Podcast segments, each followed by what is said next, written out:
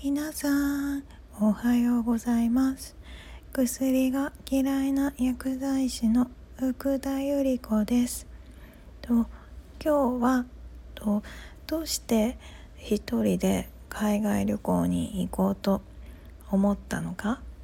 あと結構いろんな事件があってまあいろいろいろんな人に助けていただいて本当に感謝なんですけれどそんなのもあったんでえっとそういの話をしようかなと思います。えっと一人であの国内の旅行は結構行ったんですよね。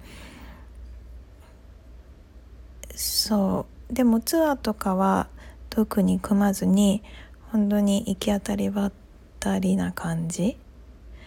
の私昔は結構完璧主義でもう結構時間も細かくこここ何日にはここ行ってどう行ってみたいな。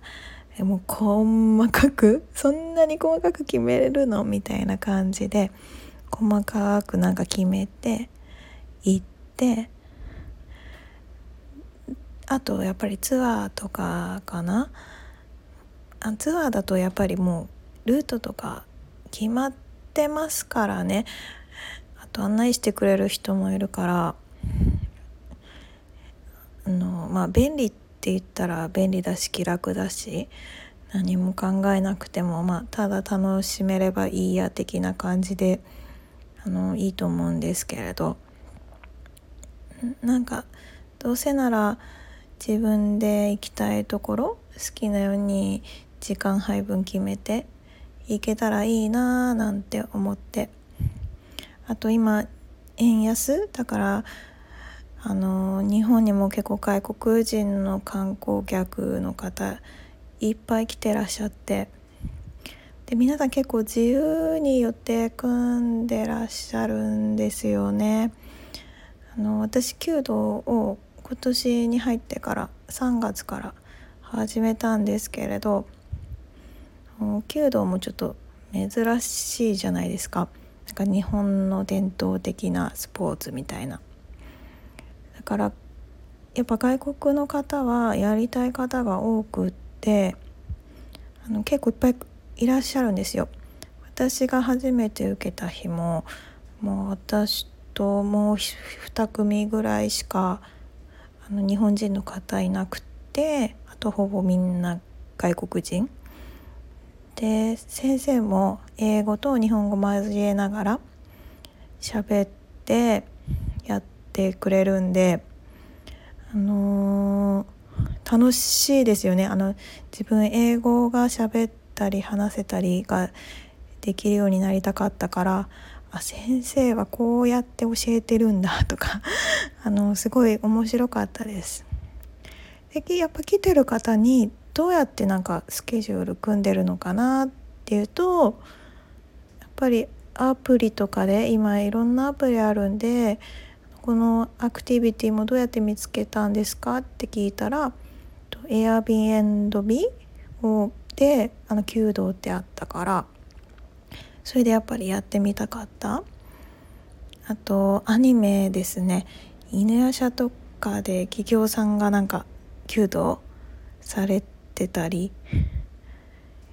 で興味持ったりとかでやっぱり弓道やってみたい。あとアーチェリー。アーチェリーはやったことあるけれど弓道って日本だけのものだからや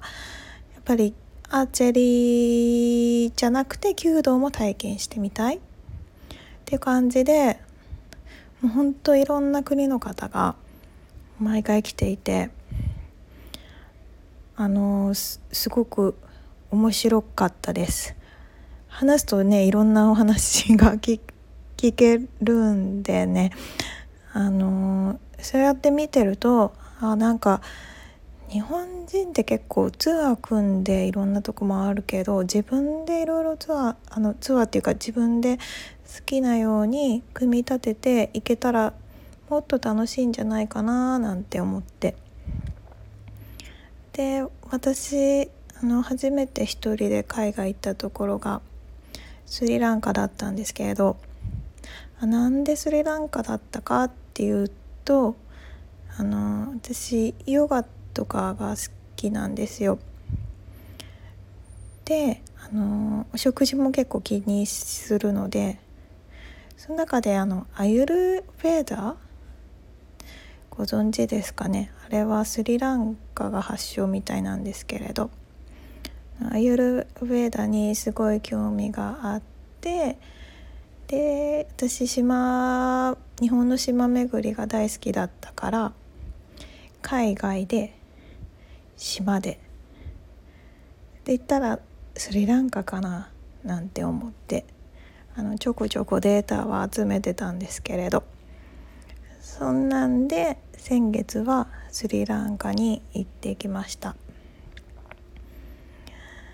でやっぱり女性で一人で旅行ってあんまりいないみたいで。でやっぱ東洋人は珍しいみたいですね。もうスリランカじゃ最初もういろんなとこから声かけられまくって私も初めてだしよくわかんないし 戸惑っちゃったんですけど なんであのあとやっぱり物価がスリランカ激安？で日本人だって分かるとやっぱりお金持ってるって思われるから結構いろんな値段を2倍以上とかで言われたりしちゃいましたね。まあ、はっきり「ノー」とかって言ったりはしたんで、そこまで大きなお金を取られるってことはなかったんですけれど。であの一番大きな問題だったのがあのスリランカの警察にちょっとお世話になっちゃいましたあの別に危険うん危険っていうかあのシーギリアっていう世界遺産に行ったんですよ。そしたらなんかツアーガイドなのかな？男の人に話しかけられてでいろいろ案内してくれて説明もしてくれたんですね。ででもなんか事前に調べてあんまりあのシーギリアでもツアーガイドの人は気をつけた方がいいようなことを言ってたから、まあ、ちょっと警戒はしてたんですよ。でなんか「ボランティアなんですか?」なんて聞いて「いや違う」とかって言いながらもあのシーギアの反対にもう一つあのロックロックっていうかあの岩があるんですね。でまあシーギア登ったら自分のホテル行こうかななんて思ってたんですけれどそしたらその反対の岩場も行きたいって言われてまあ行きたいけれどただじゃないでしょみたいな感じでで値段聞いたら、まあ、日本円で1,000円ぐらいで案内するからっていうからうんまあじゃあそれだったらみたいな感じで行ったんですよ。で登りきった後にうんなんかやっぱりあの自分の身の上話をいっぱいしてくるんですね その人は。で、まあ、なんかその家族は僕がいっぱい養っててその点を考慮したチップも上乗せしてこれだけのお金をもっとよこせみたいな。最終的に日本円で1,000円だったのが一番えっとえー、っと5,000円かな？5,000円近く請求されて、まあ、5倍じゃないですか。私はそんなに払えないから払えない払えないって言ってそれでもまああの2500円？日本円で払ってでもなんかやっぱり日本人だっていうことでやっぱもっとお金取りたかったんでしょうね。結構言ってきて。でその世界遺産からホテルまでがちょっと距離があったんですよ。でそのホテルに行くまでがシーギリアという世界遺産まではバスで行ったんですけれどあのどうしてももうバスもない時間でそのホテルに行くまでにはトゥクトゥクっていうちょっとあのタクシーの簡易版みたいなのに乗らなきゃもう行きようがないものででまだバスでしか移動したことなかったんですね。でそのトゥクトゥクが結構な日本人だと高額請求されるっていうのを知ってたからちょっと私はまだ乗ったことないしあのあなたに交渉お願いしてくれるならもうちょっとあげてもいいよみたいなことを言ったんですね。そしたらあの自分がここへ行きたいっていうのを Google マップで見せたらあのちょっとやっぱホテルが日本人にとってしてみればそんなに高くないんですけれどやっぱ彼にとってはかなり高いホテルだったからその辺を見てあのー、すごいまた高い値段を 言われてえー、もうどうしようもないから。いやもう私もう無理だからっつって。そのトゥクトゥクにもトゥクトゥクの人もすごい高い値段倍ぐらいの値段請求されたんであじゃあもういいですって言って離れてたんですけれど。じゃあ僕があの正式あのそのまあ妥当な値段で送るからまだお金をよこせと。って言ってくるもんででまあまあついてきちゃうんですよね。誰もいないし入り口までも一本道だし。そしたらたまたま警察の人が通りかかってこの人はあんまりいい人じゃないからあなた何か要求されなかった？みたいな感じで言われて。僕が警察がこの人対応したからもうあなたは行きなさいと言って離れたんですけれどまだその人警察から 終わったら追いかけてきてあれさっきの全然気にしなくて大丈夫だから僕が連れてっからやっぱりなんか同じ値段よこしてみたいな。でまたどうしようもないからなんか一緒に歩いて入り口まで行くんですけれどまたなんかその時また警察同じ方が通りかかってくれたんですよね。もうなんかやっぱりまたあなたは同じ人に捕まっちゃってるの？みたいな。だからもうあの警察もあもうちょっと無理だね。っつって。じゃあ一緒に行こうって言って警察のバイクに乗ってあのツーリストのなんか警察のオフィスまで行って。で あのスリランカの人45人になんか囲まれてどういう状況だったのか説明してみたいな感じで説明して みたいなのがありました。がスリランカに住んでた人になんかその話したらいや現地の人もそういうことお世話にならないのになんかお世話になるって相当だねって言って。なんかすごい心配されちゃいました。で結局警察の関係者のトゥクトゥクに乗ってホテルまで着いて無事にあのー、つけたんですけれど。でまあ一応なんかあの英語は去年の5月ぐらいから始めて喋れるようになれなかったんですよちょっと前までは。まあ、今もあんま喋れてるのかっていうとはてななんですけれど、えー、やっぱ喋れるようにどうしてもなりたくってでまあこのスリランカが、まあ、自分がまあ学んできたことがどれだけ通用するかななんて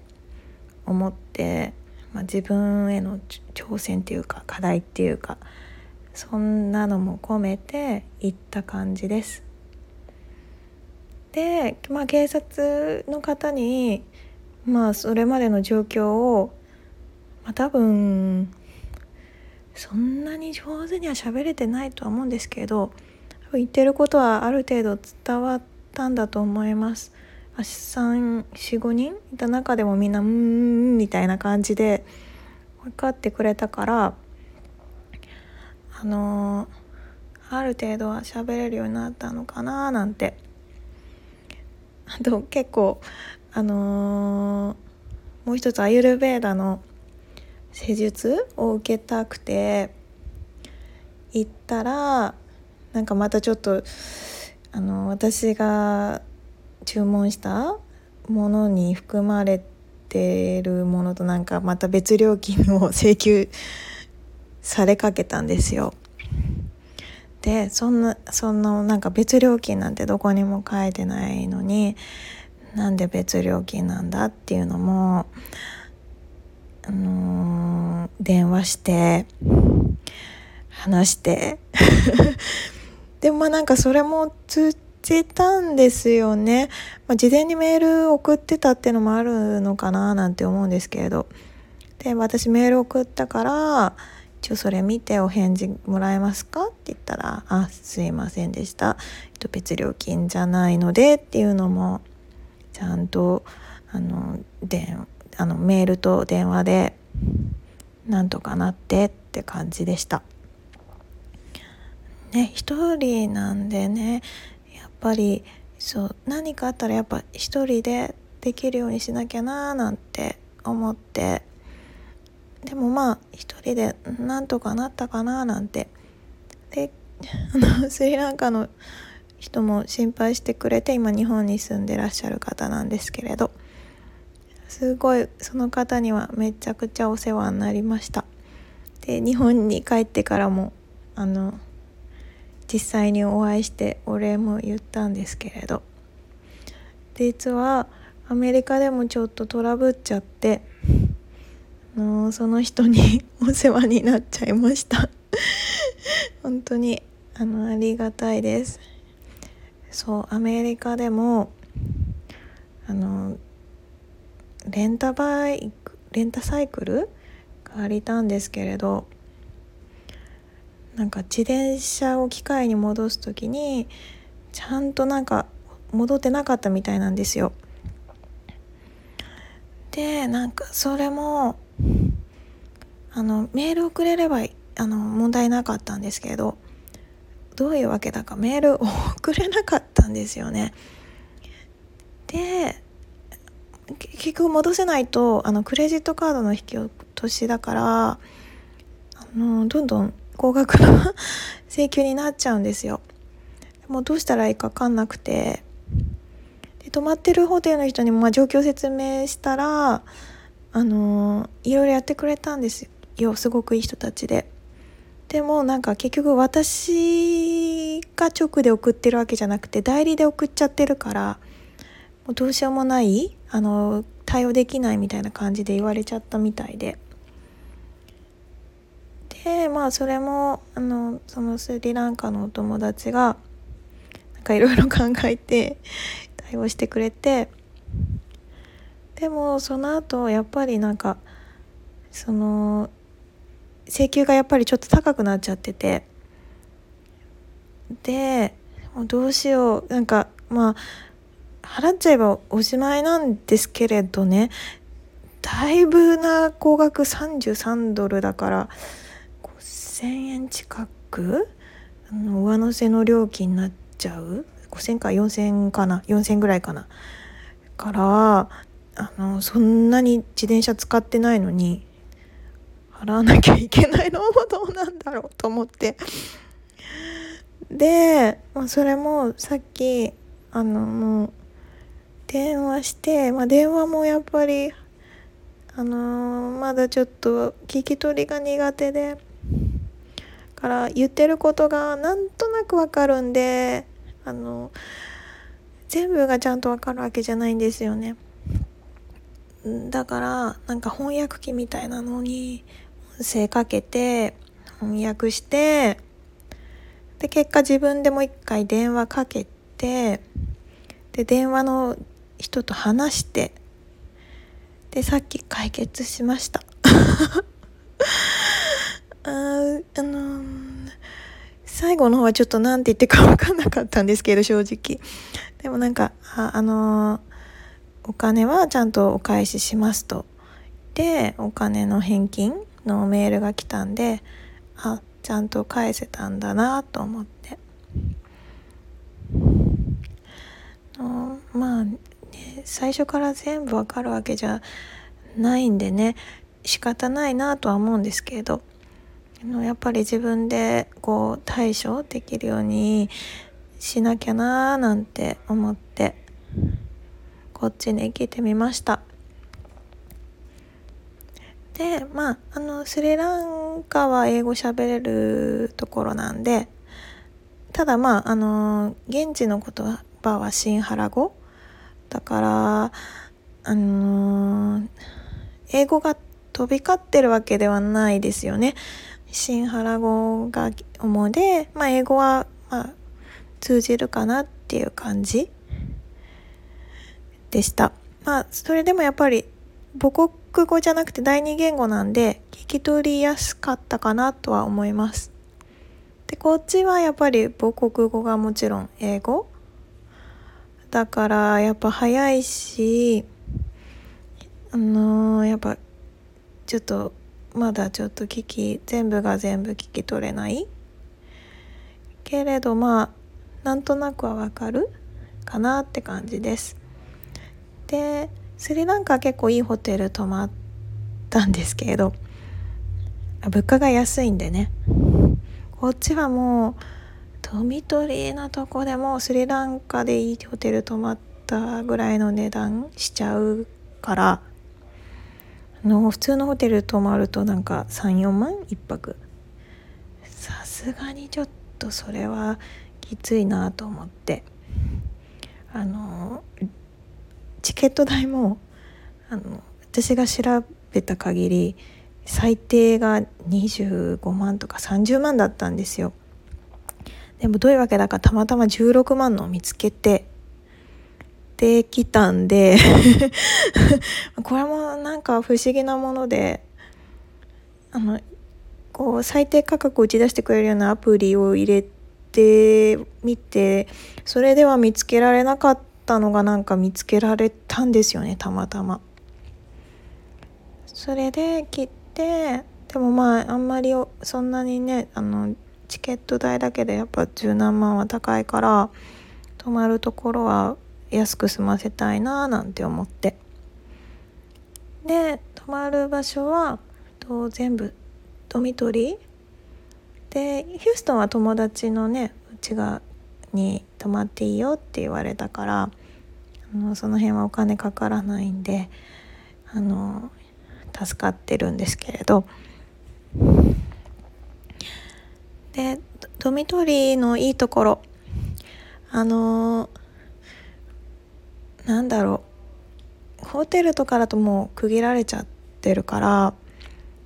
もうちゃんとプライバシーが守られてるような感じですけど。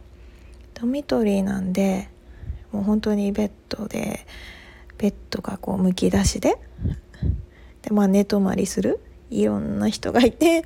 寝泊まりするみたいな感じの場所。で英語圏だから英語は飛び交ってるしもういろんな人たちいるからあのー、面白かったです。あのー、ちょっと前のやつで日本人の方がいて日本語で話して朝ごはん食べてきましたなんて話もしましたけど、まあ、日本人はやっぱ珍しいですよね。で基本まあ皆さん英語喋れる方々ばっかりでの結構いろんな方と話してあの結構楽しい時間を過ごしました一人あのまだ若い男の子だったんですけれど彼はやっぱり母国語が英語ではない、えっと、メキシコに住んでるのかな？からやっぱり発音にはすごい苦労してるみたいで。だからやっぱり僕の発音悪いんだよねみたいな言いながら私もねあの母国語じゃないから発音にはすごい苦労したんだよねみたいな話をあのー、言いながら。あ、ちょっとやっぱり聞き取れなかったりするんですけれど。なんとなくはわかるのであのすごい楽しい時間でした。あとハリウッド行った時はなんかインド人の方となんか同じ部屋でなんかその人ともあこれからここもあるんだみたいな。なんかすごい旅行が大好きな人みたいで。でこう連絡先ちょっと交換したりとかもして楽しかったですけどねほんのちょっとしか話せなかったですけれどインドもやっぱり英語喋れるからなんか英語もある程度通じてあなんか良かったなって思ってます。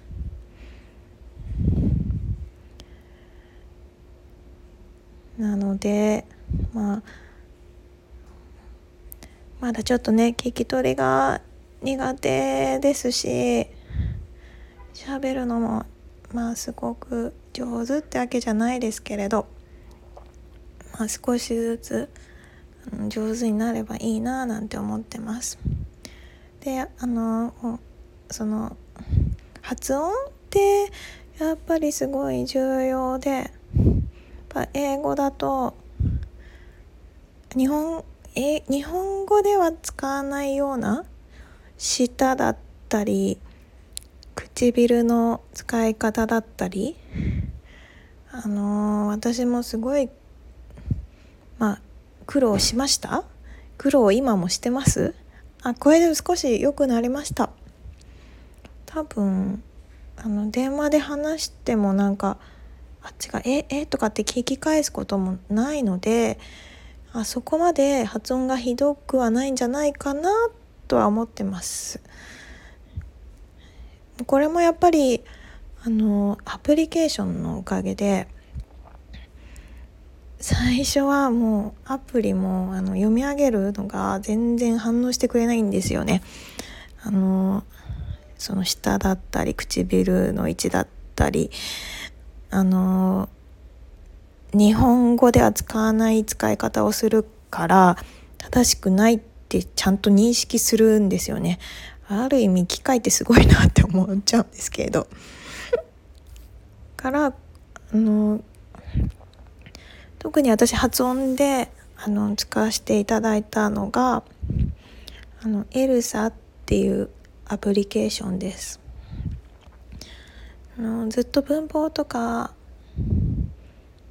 あとビジネス用の英会話とかはのアプリは使ってたんですけれどそれだけだと発音がやっぱり引っかかっちゃうんですよね。ここはちゃんと言えてませんとか聞き取れませんとかでどうしたらいいんだろうって思ってあの YouTube も見るの好きなんですけれどすごく上手に話せてる人たちのお話聞くとあのこのエルサってアプリを使ってましたとかって聞いて試して使ってみたらまたこれがすごくって。あのやっぱ舌の違いだったりどっからあのその発音を出してるのかとかあの本当に微妙な違いを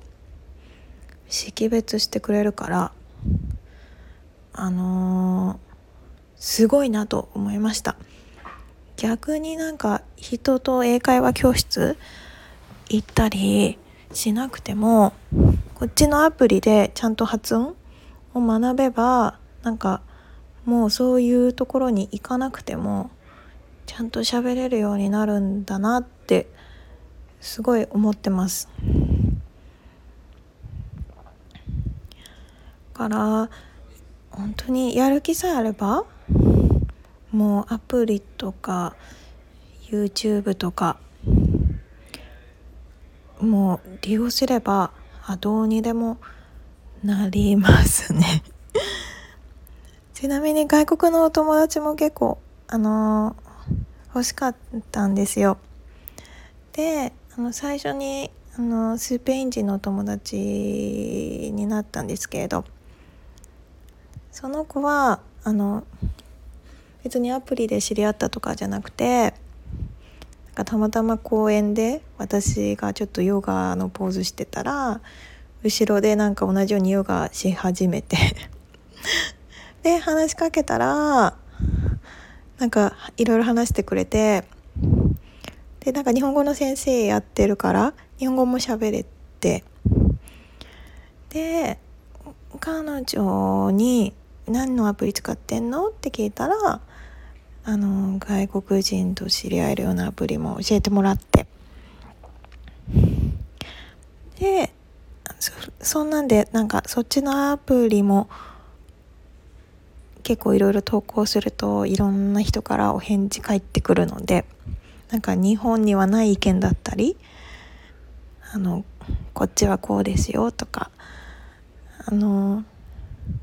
そのスリランカ行く時もあのその国ごとにこのアプリ使ってる人ここにどれぐらいいてこういう人がいますまで出てきちゃうんですよね。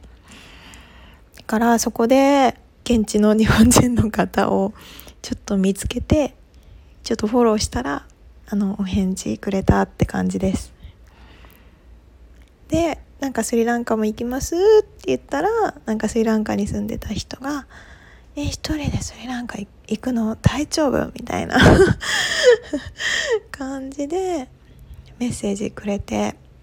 なんかそっから仲良くなりましたあとまあアメリカも行きますって言ったらそのコリアンタウンに住んでる韓国人の人もなんかメッセージくれてあもうなんかロサンゼルス来るなら会おうよせっかくだしみたいな。でこの間会ってお話しして。でこっちのテキサス州のヒューストンも来る時もあ行くんでもし近かったら是非ハローだけでも会えたらいいねなんて言ってたんですけれどテキサスがどれぐらい広いのかを全然知らなくて。いやめちゃくちゃ広い州ですね。でその人が住んでるところは私が今いるところよりはもうめちゃくちゃ遠くて。でその人もなんかその年の名前知らないなみたいな。だからまああのー、そのロサンゼルスにいた時に行くんだけどああちょっと遠すぎるね会えないねっつって。でなんかオンラインの通話で話した感じです。その人はなんかやっぱり日本にいつか行きたくって日本語勉強してるからやっぱ日本人の人と話したかったみたいなことを言ってました。そうですね。今日はなんかすごく長くなっちゃった。あのやっぱり英語話せると日本人にはない視点の意見結構聞けて面白いです。あのそのアメリカもロサンゼルスからヒューストンに行く時は国内線乗ったんですけれどあ隣の人がバングラディッシュ人だったのかな？英語でいろいろ話したりしてあの結構楽しかったですね。やっぱり英語は世界共通語だから話せるといろんな話が聞けてあのすごく刺激的でした。明日はまたちょっと違う人にお会いする予定なんであのまたなんかそこで何が得られるかわからないですけれどなんかそこで感じたものがあったらまた話したらいいなぁなんて思ってます。そんな感じでわあすごく長くなっちゃった。うん、あの興味なかったらまた あの飛ばしちゃってここまで聞いてくれたんでね本当にありがとうございます。じゃあ今日はこんな感じで終わりにしようかなと思います。じゃあ今日も良い一日をお過ごしください。See you!